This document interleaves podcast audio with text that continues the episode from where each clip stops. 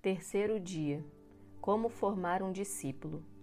Certamente o fator mais importante do trabalho de qualquer pessoa é o produto final, o resultado obtido. A finalidade do nosso trabalho como líderes é a formação e a edificação de vidas.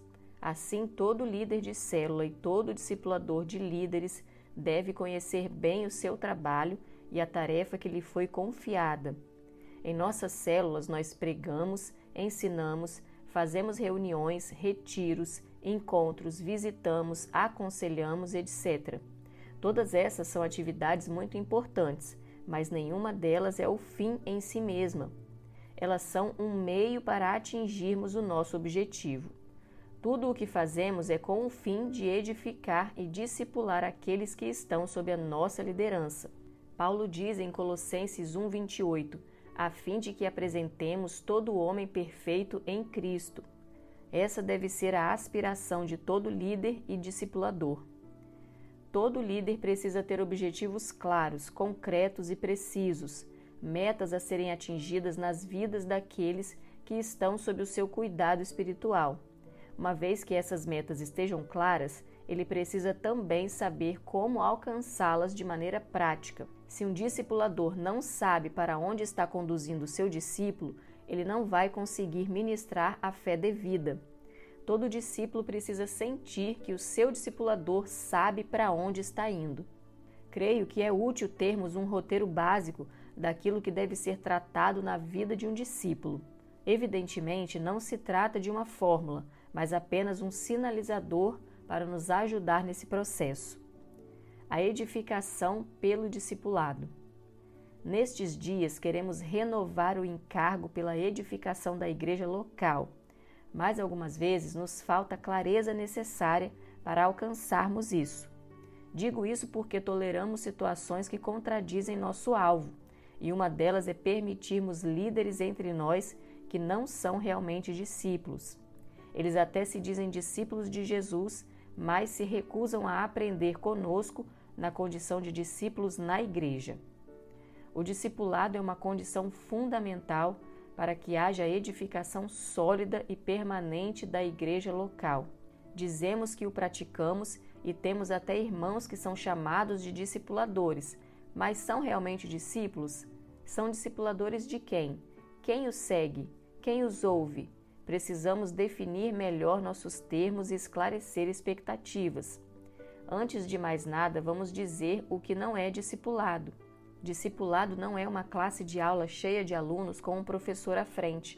Salas de aulas são necessárias para se passar uma visão e até para formar alguns discipuladores. Mas uma reunião desse tipo não é discipulado. Podemos dizer que é uma boa forma de ensino, mas não é o próprio princípio de discipulado em operação. Outra coisa que não é discipulado, um relacionamento de aconselhamento esporádico, do qual a pessoa, quando precisa, quando tem alguma necessidade ou problema, procura alguém mais experiente, um pastor ou um líder, para receber conselho e uma luz nova sobre determinada circunstância. Isso pode ser um relacionamento de aconselhamento, mas não é discipulado. Também não é discipulado uma mera relação hierárquica. O líder não é necessariamente o discipulador do liderado. O liderado exerce uma função por causa da estrutura, mas não existe um reconhecimento espiritual do seu líder. Podem até chamar o líder de discipulador, mas na prática é só um título hierárquico. Por que nada disso é discipulado? Porque o cerne do discipulado não é uma programação humana e nem a estrutura de uma organização, mas vínculos fortes entre alguém com coração ensinável e um discipulador aprovado. O centro do discipulado são vínculos, ligaduras no espírito, alianças profundas, compromisso de submissão, de andar na luz, de se deixar tratar. Esse comprometimento é o que define se o relacionamento é ou não um discipulado. Esse vínculo é o compromisso pelo qual aceito o desafio de andar na luz com alguém e herdar o seu manto, submeter-me a ele e abrir mão dos meus conceitos errados. Esses vínculos é que definem o discipulado. Discipulado é vínculo íntimo e sólido entre duas pessoas, discipulador e discípulo. O discípulo que deve ser aberto, maleável, tratável e ter um desejo de ser formado em Deus será conduzido por um discipulador, alguém cuja vida cristã global foi aprovada e anteriormente discipulado por outrem, para levá-lo a uma posição mais elevada em Deus, de aprendizado da palavra e de vida. Entrar no padrão do discipulado é entrar no estilo de vida de Jesus. Somos convidados a viver uma vida de despojamento, negando-nos a nós mesmos e diariamente tomando a cruz. O convite é para servirmos, honrarmos e nos submetermos. É mais do que algo exterior, é uma renúncia completa a ocuparmos o primeiro lugar, seja qual for o contexto. A ênfase não está no quanto de unção, autoridade e revelação eu tenho ou posso vir a ter, mas no quanto estou disposto a abrir mão para aprender. O convite é para nos humilharmos, esvaziarmos-nos de nós mesmos e então começar a crescer, pois o alvo do discipulado é o crescimento. A promessa de Jesus é infalível: aquele que se humilhar será exaltado. Humilhai-vos, portanto, diante de Deus, e ele vos exaltará. Discipulado é viver uma vida de renúncia. Mas por que devemos renunciar? Porque essa é a única forma que Deus tem para produzir em nós o quebrantamento e a real dependência dele, que é o caminho para a maturidade. As bases do discipulado. A primeira base de edificação de um discípulo é o reconhecimento do Senhor Jesus como Rei. Isso significa que cada um precisa entender que, ao ser introduzido no reino de Deus, foi colocado debaixo de um governo de autoridade, onde Jesus Cristo é o único Rei. Conversão significa mudança de governo. A partir de agora, a palavra de Deus é a base da nossa vida. Nesse reino existem leis e ordenanças, onde autoridades delegadas foram instituídas se uma pessoa não reconhece a autoridade, não pode ser edificada. Não há como ser discipulada. Não aprendemos a submissão no discipulado, mas a submissão é a primeira condição e a base do discipulado.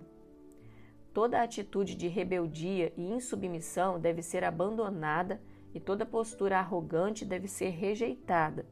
Assim, a primeira base de edificação e discipulado é a submissão à autoridade. No decorrer dos anos, temos visto que a causa de muitos problemas foi tentar discipular alguém que não havia se colocado numa posição de discípulo, com um coração humilde e submisso.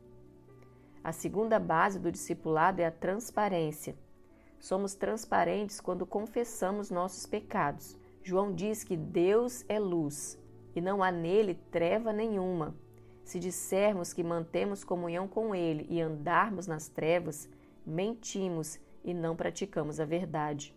Se, porém, andarmos na luz, como Ele está na luz, mantemos comunhão uns com os outros. 1 João 1, de 5 a 7. Só há comunhão genuína na luz.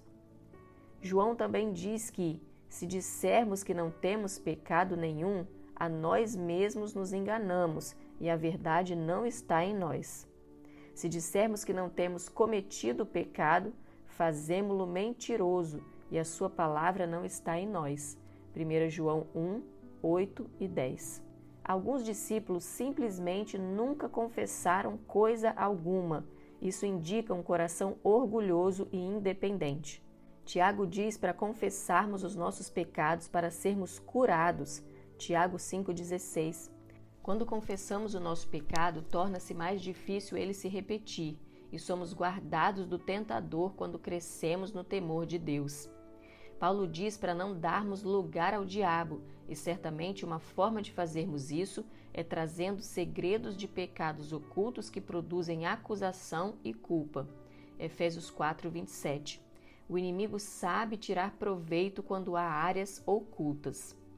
Quando confessamos nosso pecado para um discipulador amoroso e firme, somos exortados e corrigidos, mas também somos ajudados no dia da luta. A terceira base para a edificação do discipulado é o enchimento do Espírito Santo. É a ação do Espírito Santo em nós que nos torna dóceis à Sua palavra. É Ele que nos faz ver, testificando no nosso coração que a palavra do nosso discipulador procede de Deus. Depois disso, a pessoa está pronta para ser edificada na sua maneira de viver. Um discipulado eficiente deve estar alicerçado nessas bases. Não adianta tentar discipular uma pessoa rebelde, que não é transparente e que nunca foi cheia do Espírito Santo. A maneira de viver. Certamente a primeira coisa que um discipulador precisa atentar é para a maneira de viver do seu discípulo, seu estilo de vida.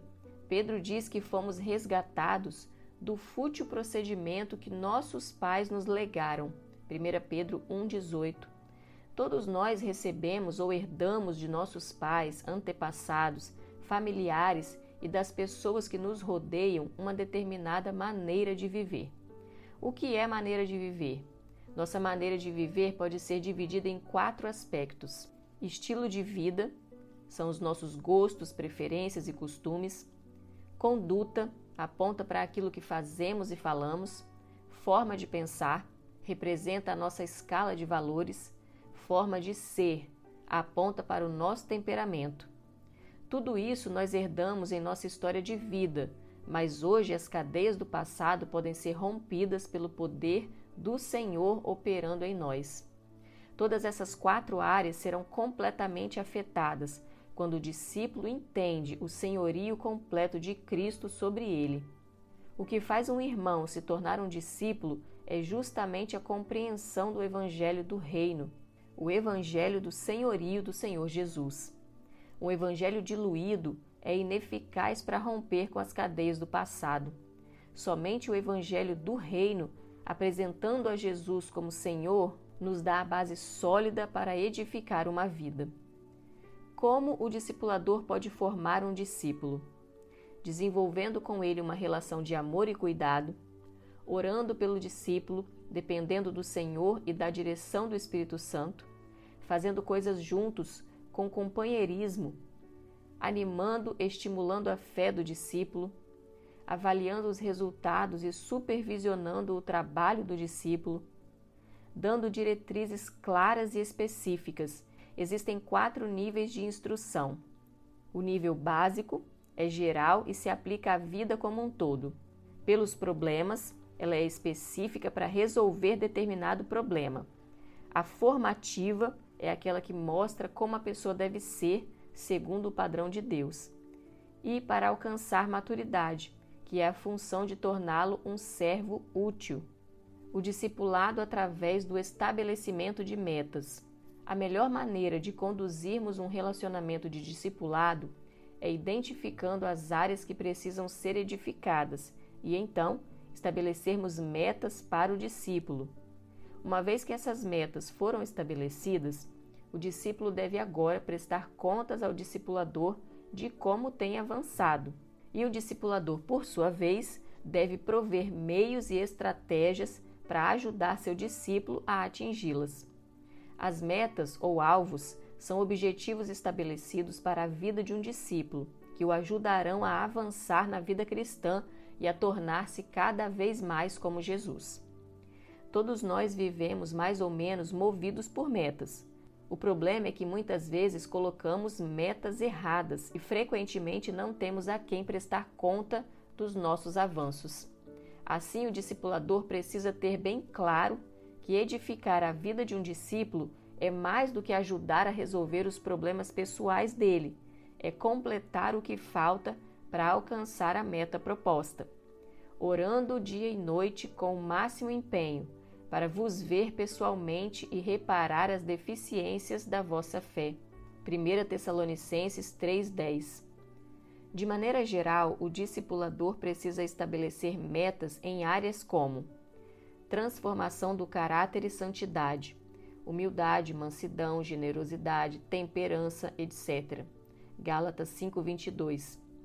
Prosperidade financeira, trabalho, vida digna, salário melhor, vida profissional, vida familiar estável e harmoniosa, de acordo com o propósito e padrão de Deus. Relação correta com Deus, vida de fé e orientação do Espírito Santo. Disposição para servir, ser disponível para a expansão do reino de Deus, liderança. Quando estabelecemos metas corretas, claras e definidas para um discípulo, devemos logo determinar os passos a serem dados para alcançá-las. Além disso, precisamos analisar o valor da meta e o esforço que se vai empregar. Em alguns casos, podemos determinar o tempo ou o prazo para se alcançá-las. Quando houver clareza sobre os objetivos que se quer alcançar, então se deve determinar os passos para a conclusão. Vamos tomar o exemplo de um jovem casal rumo ao casamento. Os dois são fiéis ao Senhor, estão firmes na igreja, são líderes em treinamento, têm idade suficiente e querem se casar. Ele, porém, não tem profissão nem trabalho. O discipulador deve começar fixando metas para um ano, por exemplo. O que ele deverá ter alcançado nesse tempo? No trabalho, a meta é seu próprio negócio ou profissão definida. Casa, a meta, sua própria casa ou terreno para construir. Se essa meta for demasiadamente alta, então pode-se definir pelo menos a capacidade de pagar um aluguel digno. No noivado, a meta, o casamento. Na obra do Senhor, a meta, liderar uma célula. Vamos tomar mais um exemplo: um casal com problemas de caráter. Eles já não conseguem se comunicar e estão a ponto de se separar. O discipulador pode fixar metas como fazer o curso de casais, colocar-se à disposição dos dois para buscar a solução dos problemas, fixar metas com respeito ao caráter, por exemplo, para o homem, fazer uma lista das coisas em que acha que está mal, fazer outra lista com as características que gostaria de ter, conquistar o amor da esposa com atitudes práticas.